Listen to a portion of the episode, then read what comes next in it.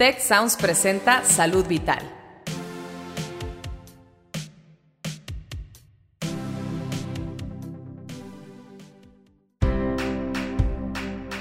Esto es Salud Vital. Yo soy Fernando Castilleja. Y yo soy Marcela Toscano. Y aquí comienza tu ruta de bienestar.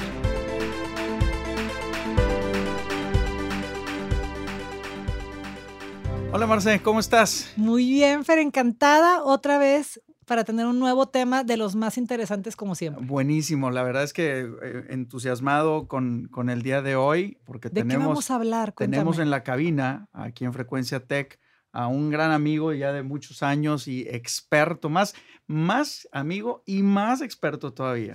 Este Adrián Camacho, él es infectólogo, profesor de infectología de la Facultad de Medicina y Hospital Universitario y nos va a acompañar hoy en un tema álgido. Vamos a tocar fibras sensibles porque hoy vamos a hablar de los vaxxers y anti-vaxxers. Ok, bienvenido, doctor. Muchísimas gracias, Qué Marce, gusto. Fernando, muchas gracias por la invitación y pues aquí andamos en la tarde. Oye, Adrián, recientemente ha habido un chorro de, inquietud, mucha gente, la misma gente llega y te habla, oye, vacuno a mi hijo, no, se va a morir, le va a dar cosas. Y se renació como de una, una, una duda que subyace en el inconsciente colectivo de si vacunar o no vacunar. Hoy estaba escuchando por ahí una nota donde dicen, diariamente, hoy a nivel global ya hay 2.000 casos nuevos de sarampión. Wow. ¿Que no había desaparecido el sarampión? No, para nada. Este, ver, ¿cómo- cómo está la cosa? Tema es un tema muy interesante con muchas opiniones. Sin embargo, vamos partiendo de que la vacunación como estrategia de salud pública es sin duda la estrategia que más ha logrado la mm, supervivencia del ser humano, lo que más ha logrado incrementar la expectativa de vida de los seres humanos a lo largo de la historia. Como estrategia de salud global, es una de las mejores estrategias para prevenir enfermedades que de otra forma tendrían mucha mortalidad, pero también muchas secuelas para aquellos que sobreviven. Y, y me regreso a dos enfermedades en la historia de los seres humanos. La primera es la viruela, que la viruela es la primera enfermedad que como especie hemos podido erradicar y eso lo logramos a través de vacunación. Aquellos pacientes que sobrevivían viruela desafortunadamente quedaban con muchas secuelas, eh, mucho daño este, físico. Y la segunda es polio, que es la segunda enfermedad que potencialmente vamos a poder erradicar. Y para aquellos que tenemos alrededor de los 30, 40 años, tenemos eh, experiencia viendo personas de tal vez de nuestra generación que no fueron vacunados y que tienen secuelas de polio y necesitan ciertos aparatos para caminar. Claro. La gente más joven de esto muy probablemente no le ha tocado ver de primera mano estas secuelas porque las generaciones más jóvenes todas han sido vacunadas para polio, por lo menos en nuestro país. Todavía hay algunas partes en el mundo donde existe polio, sin embargo, la estrategia para erradicar la enfermedad ha sido vacunación. Sarampión dista mucho de haberlo eliminado y lo más cerca que hemos llegado se vino atrás precisamente por esta mala creencia de que las vacunas van a generar más daño que beneficio. Hay mucha información científica al respecto de esto y en general puntualizar algunas vacunas que tienen ciertos lineamientos, pero en general si seguimos los lineamientos de vacunación correctos, el riesgo para cualquier niño es infinitamente más bajo de que algo suceda con una vacuna que le genere la enfermedad o que quede con alguna secuela por la enfermedad que pudo prevenir. Doctor, ¿y qué pasa si es algo que, pues a lo mejor para los contemporáneos arriba de 35 años, que sí nos tocó ver todas estas consecuencias negativas de no haber vacunado? ¿Qué pasa que ahora algo tan bueno empezó a tener tanta controversia, tanto desprestigio? Pues de repente aparecen sistemas de um, reporte que no tienen un sustento científico. Y cuando digo científico es que tenga un estudio, que tenga una metodología adecuada para poder evaluar si el efecto que estamos poniendo como una hipótesis está realmente relacionado a la vacuna. Como ejemplo pongo que um, se ha considerado falsamente que la vacuna de influenza, por ejemplo, genera una enfermedad que se llama síndrome de Guillain-Barré. Síndrome de Guillain-Barré es un trastorno neurológico que generalmente es transitorio y que puede ser muy variable en su expresión clínica, es decir, los síntomas pueden ser desde muy leves hasta muy severos. Y por mucho tiempo se creyó que esto sucedía. Ahora los, los estudios formales de esto han demostrado dos cosas importantes.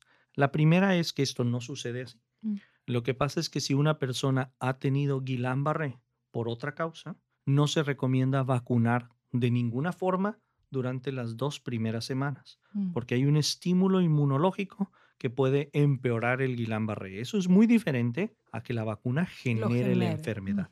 Pero lo más interesante es que los estudios han demostrado que es más probable que te dé Guillain-Barré si te da influenza que relacionado a la vacuna de influenza. Mm. Entonces, si te da influenza, es mucho más probable que te dé Guillain-Barré que si te vacunas para influenza. Claro. Cuando esto se mm, analiza, en ocasiones hay personas que no entienden esto muy bien y esto es como el teléfono descompuesto donde va cambiando la versión y al último te quedan dos conceptos, vacuna, Guillain-Barré. Ujú. Y finalmente nadie entiende la- la- el análisis científico de esto. Otro de los problemas que ha generado mala información y que uno puede accesar esto son sistemas de autorreporte. Hay un sistema en Estados Unidos muy grande, el más grande tal vez de todo el mundo, que se llama VAERS. Y VAERS es un sistema donde tú, paciente, puedes llamar por teléfono y reportar un efecto adverso de la vacuna. Entonces, si tú te vacunaste para, no sé, ah, fiebre amarilla, al siguiente día te sentiste mareado, tú marcas por teléfono y dices, me mareé y ayer me vacunaron para fiebre amarilla. Claro, que igual te mareaste porque comiste un Hay pescado. mil en mal causas de un mareo. ¿no? Hay mil Sí. causas de un mareo. Este, ahora yo sí me agacho mucho tiempo y me levanto, me mareo. Vamos, hay mil causas de esto, sin embargo, queda registrado como un efecto adverso. Y y fíjate, doctor, estaba leyendo que mm, este tema luego se, se vuelve complicado por una forma en la que tenemos los humanos de pensar, que es que una vez que tienes una idea, eh, es bien complicado que la quieras cambiar porque pone en conflicto tu identidad.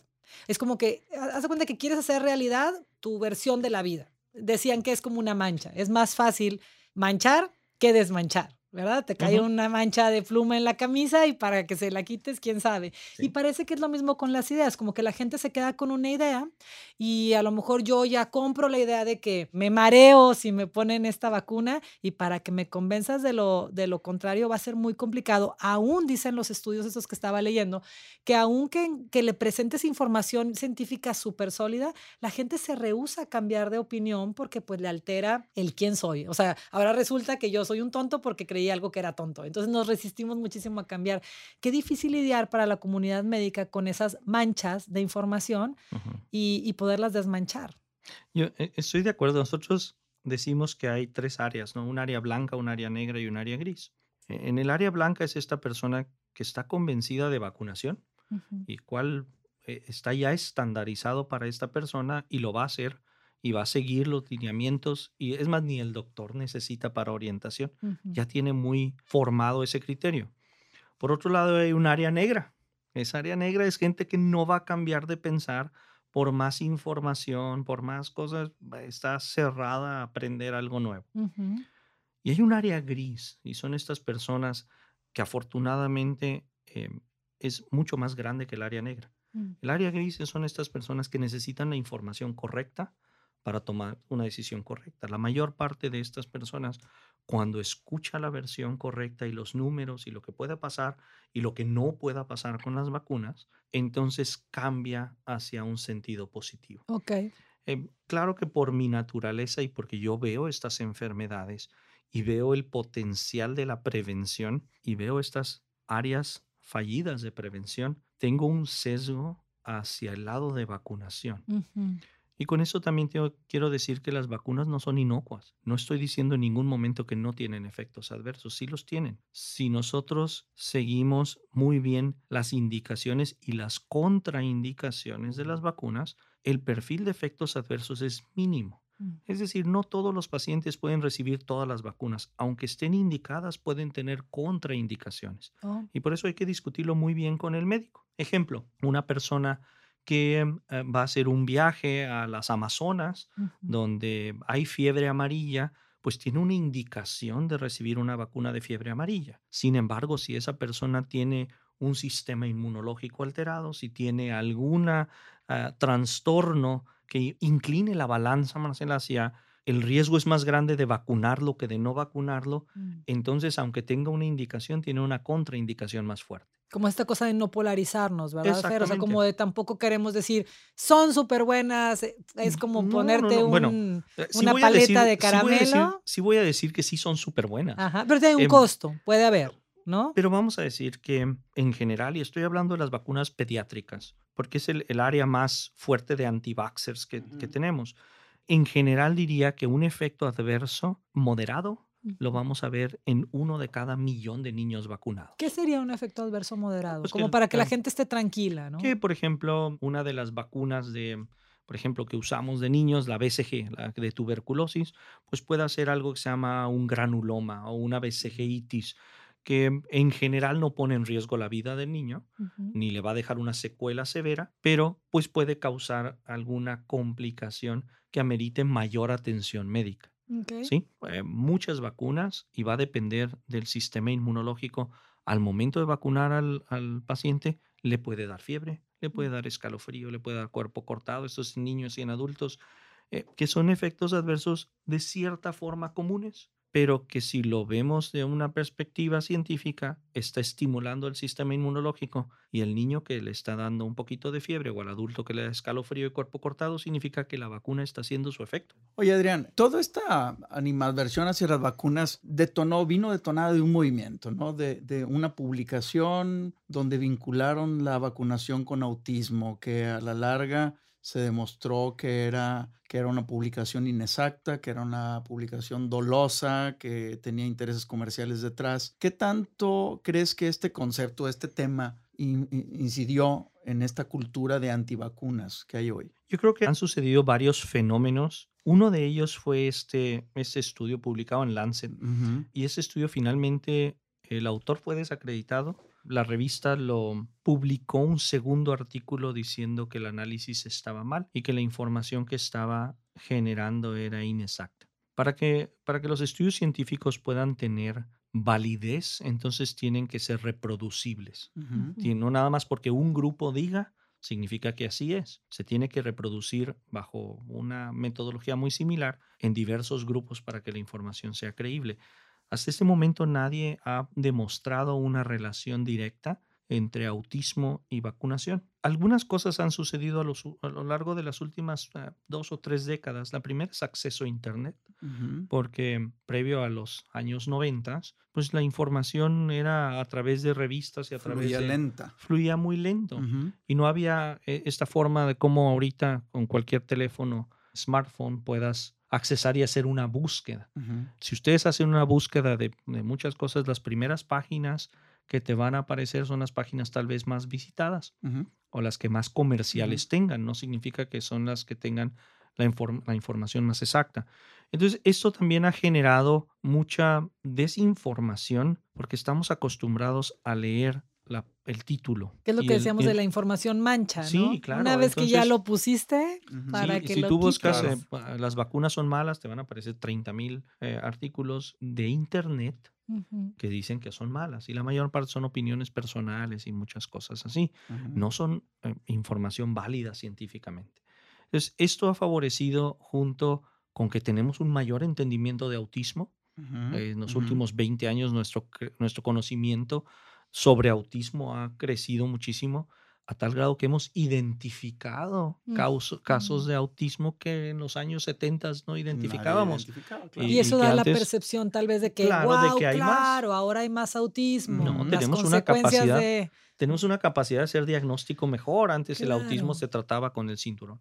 Uy. Ya, ahora ya no. Sí. Entonces, eh, esto eh, también da la falsa percepción de que tenemos más casos Más de autismo. exacto. No, tenemos mayor conocimiento de autismo, los identificamos mejor y ahora estos niños afortunadamente reciben un mejor tratamiento. Que era un poco de lo que platicábamos la vez pasada, Marce, sobre, sobre el miedo que nos genera esta- tener acceso a Google, por ejemplo, Exacto, y, y la falta de pensamiento crítico. Sí. Al final del día, la información que tenemos disponible favorece el uso racional, correcto, apropiado, sistematizado de la vacunación como un impacto de alto nivel a nivel global. O sea, no estamos diciendo que aquí en la colonia o en la otra mejora cualquier cosa, no o sea, mejora la salud del ser humano, o sea, ese es el gran impacto. Y lo que entendemos es que se favorece todo el peso de la evidencia, el uso de la vacuna como una herramienta para ser, pues estar mejor y más feliz, como, como habíamos platicado previamente. Claro. Sí, yo creo que esa es una estrategia que debemos fomentar. Pero también entra un punto donde alguna persona que no se quiera vacunar o no quiera vacunar a sus hijos va a decir, pues esta es mi decisión.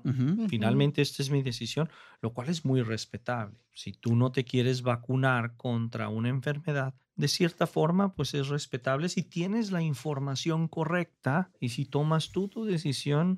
Y te haces responsable de las consecuencias. Pero, pero ahí, te, ahí, te va, ahí te va un reto. Al final del día eres un ser social. Ese es o el sea, punto. Si, si vas a estar aislado en una cueva y no te quieres vacunar, Ese es el punto. órale, venga. Pero pero. eh, Bueno, si vas, si vas a estar vacunado, no- digo, si vas a estar en una no- cueva, no, tienes necesitas que vacunar. vacunarte, Estoy de acuerdo, pero, pero si eres un ser social Ese es, ese es el y, punto. y vas a estar en. Hay en- una en- en un responsabilidad hay una social responsabilidad compartida, social, ¿verdad? Exactamente. Entonces, ¿dónde, ¿Qué, dónde, le- qué- qué pasó ahorita, por ejemplo, en el estado, en Brooklyn y en Nueva York? El problema fue que el efecto rebaño se pierde. Voy a poner un ejemplo en, en nuestro país. Las tasas de vacunación y un niño debe estar vacunado para sarampión. Vamos a hablar de este tema muy actual. Al año y entre el año 5 y 6, la segunda dosis. La tasa de vacunación que tenemos en México para la primera dosis es alta, es arriba del 90%. No es perfecta, pero es alta. Pero la segunda dosis está muy abajo. Mm. Estamos eh, con tasas que oscilan entre 40 y tantos, 70 y tantos por ciento en la segunda dosis, lo cual nos deja una población vulnerable. Nada más en la última semana, últimos 10 días, hemos tenido tres casos que tienen cierta relación con em, importación, pero en. México tres casos de sarampión, lo cual si nuestra población está protegida puede venir alguien de fuera y no, No va a transmitir mucho. alrededor. Pero con estas tasas de una pérdida de la inmunidad, si le sumamos que aquellas personas que mm, se vacunaron eh, y que ahorita tienen eh, entre los ah, abajo de los 50 años de edad no recibieron un refuerzo, entonces somos una población vulnerable. Sarampión sí puede llegar a nuestro país y generar enfermedad aquí. Mm. No nos ha tocado, bueno, pues por algo de suerte y también porque se ha movilizado muy bien el sector salud. Sin embargo, somos una población vulnerable. Si tú como papá decides no vacunar a tu hijo, bueno, vas a asumir los riesgos que tenga el no vacunarlo. Pero la responsabilidad social y compartida, esa sí es la que se debe de, de evaluar. ¿Qué hicieron Estados Unidos? Bueno, está bien, tú tienes el derecho de no vacunar a tu hijo, pero yo como, sec- como sector comunitario tengo el derecho de no aceptarlo en la escuela. Oh. Claro. Entonces, Entonces pues, por eso te piden la cartilla, no vengas aquí a infectar a claro, todos. porque los Claro. demás niños merecen el respeto de alguna forma de tener una protección. Y si tú no lo quieres vacunar, está bien, enséñale en casa, Ya. ¿sí? Pero no lo puedes traer a No las publicaron escuelas. recientemente que inclusive en Alemania van a multar a los papás que no tengan a sus hijos vacunados. Sí. Como una responsabilidad social. Tú vas a pagar con lana el impacto que potencial tengan los demás que niños. tengan los demás niños la enfermedad, ¿no? Claro. Ahora, un tema interesante es la calidad de las vacunas. Mucha gente cuestiona la calidad de la vacuna que llega Mm. a, a los hijos. Ujú. O sea, que si viene del sector público es una vacuna de menor calidad, que si es la privada, eh, no, no, yo no quiero ponerle esta, mejor la que me traen de Houston o la que me traen de, de, de, de Rale- de Laredo. Ujú. Entonces, Y que ah, incluso, ¿verdad? Teniendo en el centro de salud el, el servicio gratuito, Es mucha gente manipulable. que Para- tiene para que tengas acceso. lo hacen entonces a ver. ¿qué es- tanta, ese- qué es- tanta es- Y certeza es hay de eso? caro, es Ese es, el, este, es, este es de los ¿Es un prejuicio? conceptos- Claro, ese es de los conceptos equivocados que tiene la, la población. Uno no puede, o sea, una compañía no puede llegar y voy a hacer mi vacuna. O sea, las vacunas están normadas de qué, qué estructuras debe de contener y eso lo hace la Organización Mundial de Salud. Entonces, algo que vemos muy frecuente con influenza, por ejemplo, nos dicen es que la vacuna de Estados Unidos es mejor porque tiene mejores cepas, no, las, las cepas no las puede cambiar el- la farmacéutica. Esas Ujú. están definidas por la OMS y la OMS dice exactamente qué cepas se van a usar en qué año y eso nadie tiene injerencia más que la OMS. Eh, entonces, ha- hay este concepto donde la vacuna de Estados Unidos, por ejemplo, aquí en Monterrey es muy común que la vacuna de Estados Unidos es mejor. Eso es nada más gastar dinero de más. Las vacunas son exactamente iguales. La- hay una diferencia en ocasiones porque hay un tipo de vacuna que es cuadrivalente que tiene cuatro subtipos de influenza y hay una que es la trivalente, que es la que casi siempre se utiliza en el sector salud, que tiene tres virus de influenza. Pero bueno, a lo mejor como quiera, no sé, perdón, a lo mejor nomás por darle un, un, un, cariñito ahí a la gente que nos escucha, que digo, de algún lado sacas esa inquietud, no sé, por ejemplo, el caso este de las quimios que no eran quimios. Ah, claro, pues es, este, eh, como que dices, hola, viva México, de repente es como, hay cierta inseguridad, es una cosa real. No, vivimos o sea, en el un país laboratorio donde a lo mejor no, pero pues quién sabe. vivimos en un país y en una cultura tristemente donde hasta cuando te felicitan lo dudas, ¿no? Eh, te dicen felicidades y por qué. ¿Qué, Sí? ¿qué me vas a No, hacer? Claro. Este, eh, no, y es, es, es entendible que la población pueda tener estas ¿Cómo nos podríamos dudas. asegurar, este, doctor? Por ejemplo, Bueno. de que este caso muy, muy específico de, oye, no, no tengo dinero para la medicina privada, el centro de salud me ofrece, pero igual tengo mi inquietud de que no vaya a ser que sea como las quimios que no eran quimios. O sea, ¿de qué manera el público consumidor, o sea, el paciente, podría tener más certeza de que lo que le están dando a su bebé sea un- correcto. Bueno, una vacuna correcta? em, el, el- el sector salud, y por sector salud voy a hablar de la Secretaría de Salud, el IMSS, ISSSTE, todo esto, tienen una cobertura tan amplia de la población que son la principal fuente de vacunación que hay Mm. en nuestro país. Eh, Sería, de cierta forma, un harakiri Mm. que el sector salud hiciera mal el proceso de vacunación, porque entonces lo que va a generar son enfermedades potencial, digo, enfermedades transmisibles, prevenibles por vacunación, Y que ellos mismos, lo que que ellos mismos se van a, a generar problema. Entonces, no hay que pensar en, en- en esa malicia de que el sector salud va a hacer mal las vacunas. Eso no No hay, no hay tendría, conspiración. no tendría, No no tendría sentido. Sí. Así es. Em, vamos, no, no. el típico balazo en el pie. Sí, ¿verdad? claro, no, sin duda, y es con una escopeta. Eso sí sería un, gran balazo. Sí, sí, sí. Eh, claro. la red de frío que se mantiene desde que salen del, del proveedor por los distribuidores hasta que llegan al centro de salud es una red de frío que se debe de mantener perf- en perfectas condiciones para asegurar que las vacunas No eh, tengan el no- pierdan el. Cuando se pierde esa red de frío y le ponen a uno una vacuna, lo peor que puede pasar es nada. Que no es claro, que hagan que daño. Tal vez en este caso es, Ujú. en este mismo ejemplo, oiga, no tienes dinero para la medicina privada aunque lo tengas, pero tienes el acceso a vacunarte, aún en ese caso, pues te sale más caro no vacunarte. Sin Corre duda, el riesgo y, ponte- y, y usa la Em, vacuna, y ¿no? Quiero aclarar que yo no trabajo para el sector salud, pero nuestro sistema de vacunación en México es uno de los mejores sistemas de vacunación que hay públicos, por lo menos en toda Latinoamérica. No es perfecto. Qué bonito saber eso. Sí, claro, y esto debe de generar confianza en la población Claro. para acudir a vacunarse. Oye, hay, hay una, hay una duda bien recurrente en los pacientes que, que- que quieren vacunarse. Dicen, no me quiero vacunar porque la vacuna me da la gripa. Mm, O sea, por ejemplo, en el tema de, de influenza es clásico esto. ujú. Sí. O sea, no me quiero vacunar porque me da peor. Yo estaba bien. Estaba bien y y, me ahora da ya me peor. enfermé. Sí, ¿Cómo, eh, cómo, eh, cómo rompemos ese eh, mito? Este es el efecto comadre. este, Que no es muy- común. es muy difícil. No es común. Aquí no hay eso. No hay de En eso. otros No. países tal vez. De- déjenme, toco dos o tres puntos. La vacuna de influenza que usamos en el brazo, la que va inyectada, es imposible que genere la enfermedad. Y quiero recalcar la palabra imposible. Imposible. ¿Por qué? Porque no contiene virus, contiene fragmentos del virus que nada más le ayudan a su- nuestro sistema inmunológico a conocer el virus. Esto es como si yo quisiera identificar a Fernando, no sé si se pueda ver Fernando o no, pero Fernando tiene un traje azul, lentes, un reloj, eh, y entonces yo agarro el reloj de Fernando, agarro los lentes y agarro traje azul.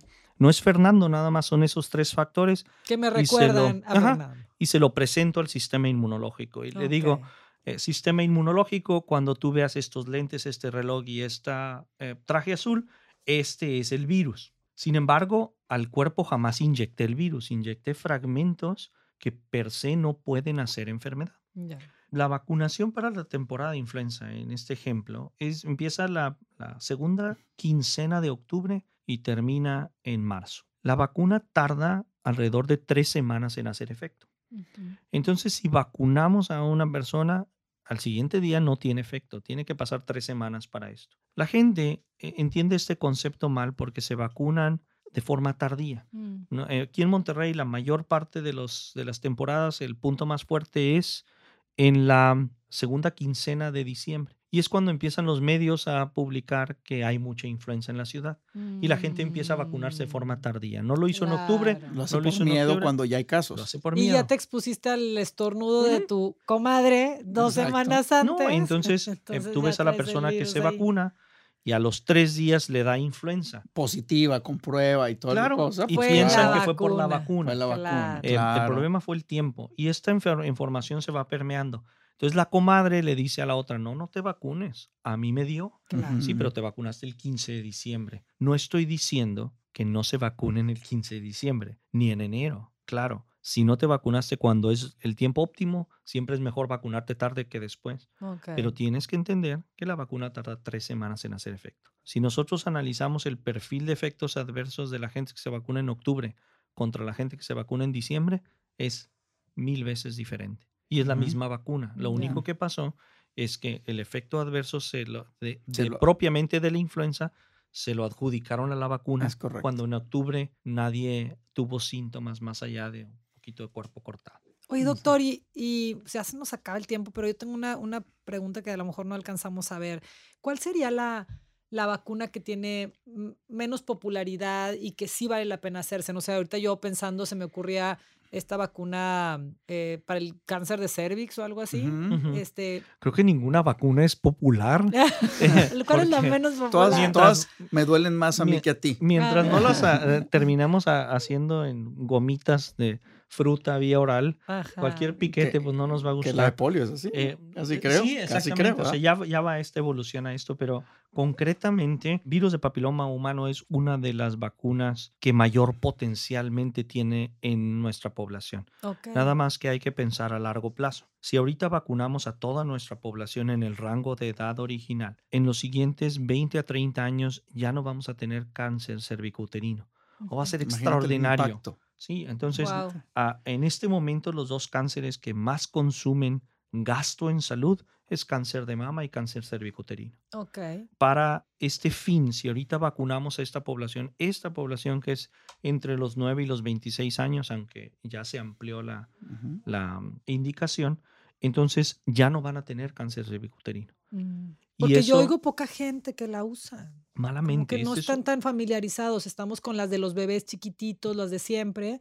Y este como que casi no Sigue se toca el tema. desinformación. Sí, lo que pasa es que cada, cada edad del ser humano requiere un tratamiento diferente. Mm. Claro que nos enfocamos más en los niños porque son los más vulnerables y es donde mejor vacunación tenemos en nuestro país, pero ya en la adolescencia, adultos productivos y en, en, eh, adultos mayores empieza a disminuir nuestra tasa de vacunación. Ahora hay un tema, un tema que es una barrera cultural. Pensar en un virus de transmisión sexual como el virus del papiloma humano en mi hija de 10 años, ¿Cómo? como que, claro. ¿Por qué me le estás ¿por qué, incitando a que verdad? tenga O sea, actividad estás- sexual? entonces hay un tema Ajá. cultural que traslapa el beneficio potencial de O sea, no tener un cáncer en claro. 20 años asociado a este virus. Que al final Claro. sigue siendo un tema de educación, ¿verdad?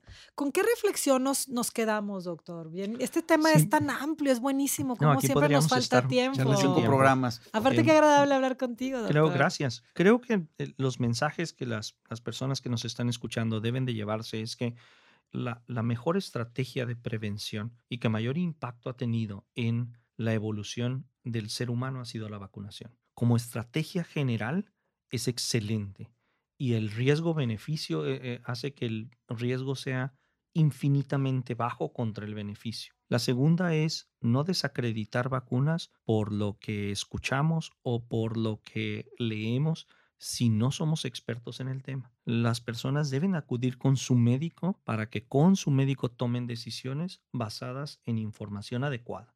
Pero en general, eh, la vacunación en cualquiera de sus modalidades es una estrategia segura para la prevención de infecciones. Excelente. Perfecto. Oye, Adrián, eh, por último, lugares para, para leer. ¿Qué, qué le recomiendas? Este, ¿Hay alguna página de internet que puedas Creo que perseguir la, la, la gente? página más confiable y más fácil de digerir es la página de CDC. Eh, los Centros de Control de Enfermedades en Estados Unidos tienen una página de vacunación que es para la población en general. Viene en Eh, español viene en español, viene en inglés, es de fácil acceso y ustedes pueden buscar en cualquier buscador que tengan CDC vacunación en español y les va a aparecer la página y ahí pueden accesar todos los links. Viene toda la información y las preguntas más frecuentes. Inclusive si tienes una pregunta que no esté ahí, la puedes mandar y te contesta. Entonces Bueno. creo que esa es una de las mejores páginas para información. Bueno, concluir, no hay complots, no hay cosas exóticas ni marcianas detrás de la vacunación. Es, Para nada. es algo real, es algo que ha impactado a la salud en el mundo. Y, y, pues bueno, yo creo que debemos dejar a, a nuestra gente pues que reflexionen sobre su responsabilidad social y su responsabilidad para con sus hijos sobre mantenerlos protegidos, ¿verdad? Así es. Muchísimas gracias. No, gracias Adrián, a ustedes por la invitación. Ojalá que haya, haya muchas de estas, porque estoy segura que levantamos mucha inquietud en la gente que nos está escuchando, así que ahí lo tienen. Hay que informarse y hay que acudir con los expertos. Y como dices, Fer, pues no estar inventando eh, complots, sino más bien acudiendo a buscar información sólida. Es correcto. ¿Verdad? Muchas Perfecto. gracias. Adrián, Gracias gracias, por venir. El doctor Adrián Camacho, eh, profesor eh, investigador de la, de la Facultad de Medicina de la Universidad, del Hospital Universitario. Gracias por venir. Marce, pues nos hablamos en la siguiente. Seguro. Un beso. Gracias, bye. Muchas gracias al equipo de Tech Salud, el sistema de salud del Tecnológico de Monterrey, y al equipo de Tech Sounds. Productor ejecutivo de Tech Sounds, Miguel Mejía. Asistente de producción, Beatriz Rodríguez. Productores de Salud Vital, Melissa Hinojosa, Nora Morales y Fernando Zamora. Postproducción, Max Pérez. Les invitamos a escuchar el siguiente episodio de Salud Vital y el resto de programas de Tech Sounds en los canales de su preferencia.